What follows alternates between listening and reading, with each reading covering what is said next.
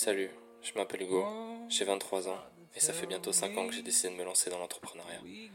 J'ai créé un tout nouveau podcast qui s'appelle Success Circle et à l'intérieur je vais t'expliquer tout ce que j'aurais aimé savoir quand j'ai commencé pour te permettre de te lancer dans les meilleures conditions et si t'as déjà commencé, de te permettre de tout exploser.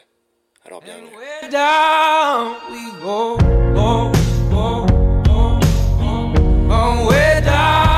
Oh là, oh là, oh là, j'espère que tu vas bien, j'espère que tu es en forme. Donc, les amis, on se retrouve pour ce premier épisode. Ça y est, enfin, on y est, de Success Circle. Si tu n'as pas écouté le tout premier ah, épisode qui était en réalité la présentation du concept du podcast Success Circle, je t'invite à aller l'écouter.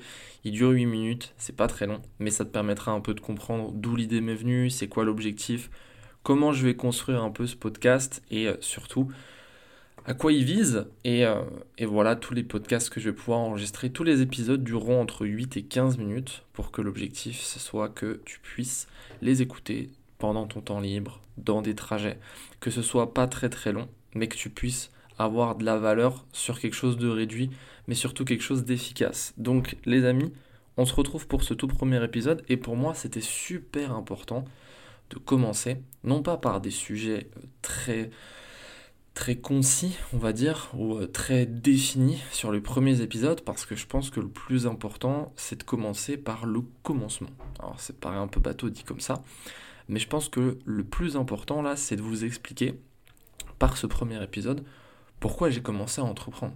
Parce que souvent, euh, les gens se demandent pourquoi entreprendre, à quoi ça sert, qu'est-ce qu'on peut viser voire même les gens vont avoir peur d'entreprendre parce qu'ils ne savent pas ce que ça peut leur apporter réellement. Ils vont être attirés évidemment par euh, ce qu'ils peuvent voir sur les réseaux sociaux, etc. C'est-à-dire le, le, 2-3% de ce qu'est en réalité le véritable euh, entrepreneuriat. Mais du coup, pour vous expliquer un peu comment je suis tombé là-dedans, puisque ex-basketteur professionnel, donc de base, je joue au basket en tant que pro, donc tomber dans l'entrepreneuriat, finir en tant qu'entrepreneur, c'est pas forcément un chemin qui m'était prédestiné. Et euh, je pars du principe que, allez, 95% des entrepreneurs n'étaient pas destinés à entrepreneurs, 5% soit qui euh, venaient déjà d'une famille d'entrepreneurs ou alors ont eu un déclic très très très très jeune, mais je pense que ça reste une minorité comparée à la majorité qui, eux, ben, il va se passer des choses un peu dans leur vie qui, à un moment donné, va, amener, on va dire, des questionnements et, va amener une prise de décision euh, avec un tournant. Et je pense que c'est euh, là tout, tout l'importance de comprendre comment on tombe dans l'entrepreneuriat, pourquoi on peut entreprendre, pour quelles raisons, et surtout vers quelle direction on peut tendre quand on entreprend. Donc pour vous expliquer, on va revenir dans le temps en 2018. Donc 2018, euh, été 2018, je viens d'obtenir mon bac, j'ai 18 ans, et euh, je signe mon premier contrat euh, aspirant professionnel dans le nord de la France. Donc je pars dans le nord de la France, je réalise mon rêve, ça fait depuis que j'ai l'âge de 7 ans que j'ai qu'une seule envie, c'est de devenir basketteur professionnel. Je pars dans le nord de la France, et ça y est, j'y arrive. J'ai mon club, mon maillot, je fais la préparation avec les professionnels, tout se passe extrêmement bien. Et puis, tout va basculer. J'ai l'impression que je fais un peu une bande-annonce de film, mais euh, tout va basculer, c'est vraiment le cas, dans le sens où euh, tout va commencer à partir du moment où je vais perdre ma grand-mère. Euh, ça a été un moment extrêmement compliqué, et vous savez que le deuil, c'est quelque chose qui peut énormément affecter votre vie personnelle, votre vie professionnelle. Euh, et, et, le sport, c'est très psychologique. On pense que c'est énormément physique, mais c'est très psychologique. Et donc forcément, quand il y a des événements extérieurs, un peu comme dans l'entrepreneuriat au final, quand il y a des événements extérieurs, les performances physiques sont extrêmement atteintes. Donc, à ce moment-là, j'ai beaucoup de mal à faire mon deuil, euh, pour plusieurs raisons. Et euh, tout commence un peu à partir en vrille, euh, je mange plus trop, je dors plus trop, du coup forcément je joue moins bien. Et, euh, et le, sport de haut niveau, c'est c'est pas de, de l'assistance sociale, tu vois. Lorsque ton coach, il voit que tu joues mal, il se dit pas, oh le pauvre, il joue mal parce qu'il a perdu sa grand-mère, etc. Je vais être gentil avec lui. Non, non, non. non. C'est pas, le, pas le genre de la maison, c'est plutôt, il joue mal, du coup je vais le remplacer. Donc je commence de moins en moins à jouer avec les professionnels parce que je, ne performe pas. et ça me met encore plus dedans. C'est-à-dire que c'est vraiment un cercle vicieux, c'est une spirale un peu infernale. Et euh, il y, a, y, a, plein de choses à côté qui commencent à partir en vrille, je me sépare d'une longue relation. Il n'y a rien qui va. Et au moment où je décide un peu de me reprendre en main, va savoir pourquoi, mais je commence par ma relation et, je me dis que c'est bête d'avoir perdu ça. Euh, je décide de reprendre ma relation et là je me rends compte qu'elle a rencontré quelqu'un, etc. Euh, tout commence à, au final, euh, se, mettre devant moi et je commence à me dire, mais en fait, il n'y a rien qui va. Et, et, trois jours plus tard, en fait, je me fais les croiser. Je me casse le genou. Trois jours plus tard, je me casse le genou. Donc tout ça s'est passé dans un laps de temps de un mois et demi. Un mois et demi, deux mois grand max. Et, et du coup, à ce moment-là, bah, j'ai le sentiment que j'ai plus rien. J'ai perdu ma grand-mère, je viens de sortir de ma relation et je viens de me faire les croiser, donc pendant un an, pas de basket. Et c'est extrêmement difficile quand tu as 18 ans euh, d'avoir de la prise de recul sur les événements. En règle générale, quand tu as 18 ans, 17, 18, 19 ans, que euh, as jamais, tu t'es jamais développé, que t'as pas forcément un entourage autour de toi, puisque j'étais euh, j'étais très loin de chez moi, j'étais très loin de ma famille, j'étais dans le nord et, moi je suis, de l'est, donc j'étais à 900 km de chez moi, j'avais pas forcément de gens très proches de moi sur place, donc j'étais un peu seul. Et, euh, du coup, quand, je me blesse, mes parents euh, viennent dans le nord, etc., pour euh, m'aider à faire mes examens, pour mes. Et à ce moment-là, je me rends compte que c'est terminé. C'est terminé pendant un an et je sais pas ce que je vais faire de ma vie. Et là, en fait, arrive pour la première fois de ma carrière une question que je ne m'étais jamais posée auparavant, c'est si le basket ne fonctionne pas, qu'est-ce que je fais? Qu'est-ce qui me reste? Qu'est-ce que où est-ce que je vais? Qu'est-ce que j'ai envie de faire, etc. C'est des longues discussions avec mon agent, c'est des, discussions aussi avec ma famille, avec avec mes amis, etc. Et en fait, j'ai beau écouter tout le monde entre mon agent qui me dit euh, euh, ça va être compliqué, mais on va y aller. Ma famille qui me dit on croit en toi, à mes amis qui me disent ouais tu vas pas lâcher le basket, etc. Je me rends compte qu'en fait ils sont tous gentils parce qu'ils savent que c'est un moment compliqué pour moi, mais j'ai pas vraiment le sentiment qu'ils sont très optimistes sur la situation. Et du coup, forcément, moi, ça m'atteint, et euh, j'arrive, j'ai 18 ans, dans quelques mois, j'ai 19 ans, et là, j'ai le bac, et je viens de me faire les croiser. Et qu'est-ce que je fais? Et du coup, intervient la question de si le basket fonctionne pas, qu'est-ce que je fais? Bah la réponse à cette question, je ne la trouve pas. Et donc ce qui se passe, c'est que pendant euh, pendant, pendant deux mois, on va dire deux mois, deux mois et demi, c'est le vide. C'est-à-dire qu'en gros, on est fin 2018, on doit être en novembre 2018, exactement. Et, euh, et je dois attendre deux mois, donc le, je dois attendre le 21 janvier pour me faire opérer des croisés. À partir du moment où je serai opéré, là la machine sera lancée, je partirai en centre de rééducation, etc. Mais là j'ai deux mois où je ne fais rien.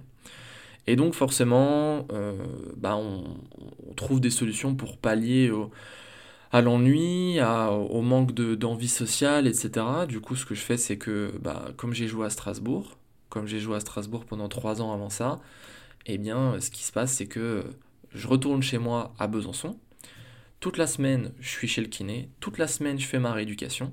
Et le vendredi après-midi, je prends un blabla car pour aller à Strasbourg chez des amis et euh, le programme, c'est vendredi soir en boîte en Allemagne, complètement sous. Le samedi soir en boîte en Allemagne, une deuxième boîte différente, complètement sous. Et le dimanche soir, si on est encore debout, rebelote. Et c'est un trio gagnant que je fais pendant euh, deux mois.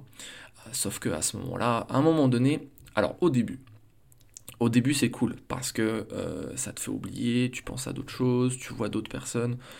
C'était des soirs extraordinaires. Hein très clairement, on était avec des gens qui avaient beaucoup d'argent, etc. Sauf que au fur et à mesure, je commence à me rendre compte que, vous savez, c'est un sentiment très bizarre.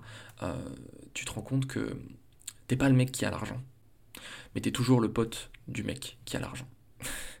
et donc, du coup, à ce moment-là, j'ai une prise de conscience qui me dit, mais c'est pas vraiment la vie que tu avais décidé de mener à la base. C'est pas vraiment la vie que tu cherchais, c'est pas vraiment la vie que tu visais. Il serait peut-être temps de te ressaisir. En plus, en parallèle de ça, ça se passe vraiment pas bien avec, euh, avec mon ex-copine. Et, euh, et, je tombe vraiment en dépression, mais vraiment la dépression pure et dure, etc. Ça se passe vraiment, vraiment pas bien. et à un moment donné fait que force est de constater qu'il est temps de rebondir. Et, et, je me dis, je ne sais pas ce, que je peux faire, j'ai pas envie de reprendre les études, il n'y a pas un job qui m'intéresse, je me sens bloqué, mais j'aimerais, j'aimerais recevoir un signe de la vie, euh, de Dieu, de l'univers, peu importe ce que ce sera, mais j'aimerais recevoir un signe d'une nouveauté, de quelque chose de neuf, etc. Et quelques semaines plus tard, après avoir eu cette, mini conversation entre-temps avec, euh, avec moi-même, ce qui s'est passé, c'est que je, je, reçois un appel d'un ami et qui m'explique qu'il a lancé un projet, un business depuis quelques temps et que ça se passe super bien. Et qu'il aimerait m'en parler parce qu'il sait que je suis dans une période compliquée. Donc moi je suis quelqu'un de curieux, euh, et, donc je lui dis ok, pourquoi pas? Euh, et, c'est la première fois du coup que j'entends parler d'entreprendre. C'est la première fois que j'entends parler du mot investir, marché financier. Euh, c'est la première fois que je rencontre le monde du trading, le monde de la crypto, le monde du marketing de réseau, etc. Même le, développement personnel. Et donc il met en relation avec la personne avec qui il travaille en direct, et euh, s'ensuit une conversation de une heure où ils me présentent leur projet. À ce moment-là, euh, j'ai plus d'argent, j'ai pas de source de revenus et euh, j'ai encore quelques petites charges par-ci par-là. Du coup, c'est clairement pas le moment. Et en plus de ça, on est le 16 janvier. On est le 16 janvier, la veille de mes 19 ans, et dans 5 jours, je me fais opérer des croisés. Et dans 7 jours, je pars pour mon premier stage de rééducation où je vais passer un mois dans un centre de rééducation, donc un mois à l'hôpital. Donc là, il y a tout qui me dit, le fais pas, c'est pas le bon moment, etc. Sauf que, il y a aussi une autre voix qui me dit, en vrai de vrai, si tu ne commences pas maintenant, tu commenceras jamais. Parce qu'il y aura toujours une excuse pour ne pas le faire. Donc je me dis, ok, je me laisse un mois, pas pour euh, gagner de l'argent ou pour devenir riche ou avoir du succès. Hein. Je me laisse un mois pour euh, tester et voir si ça me plaît ou pas. Si ça me plaît, je continue. Si ça me plaît pas, ben voilà, j'aurai essayé, etc. Et je me lance. Et c'est là que va commencer euh, mon périple en tant que en tant qu'entrepreneur, networker, trader. Et, et ça a été la meilleure décision que j'ai pu prendre de ma vie. Et en fait, je pense que la morale de cette histoire, c'est que il y a beaucoup de gens qui cherchent à entreprendre quand tout va bien. Mais pourquoi en fait, je vois pas l'intérêt de chercher à faire des choses différentes quand tout va bien. En règle générale, quand tu as envie de changer, quand tu as envie de changement, quand tu as envie de quelque chose ouais, de différent, je pense que c'est parce qu'il y a des choses qui ne vont pas bien. Et si tu attends que tout soit propice pour que tu te lances, malheureusement, quand tu cherches de la nouveauté, c'est que tout ne va pas bien.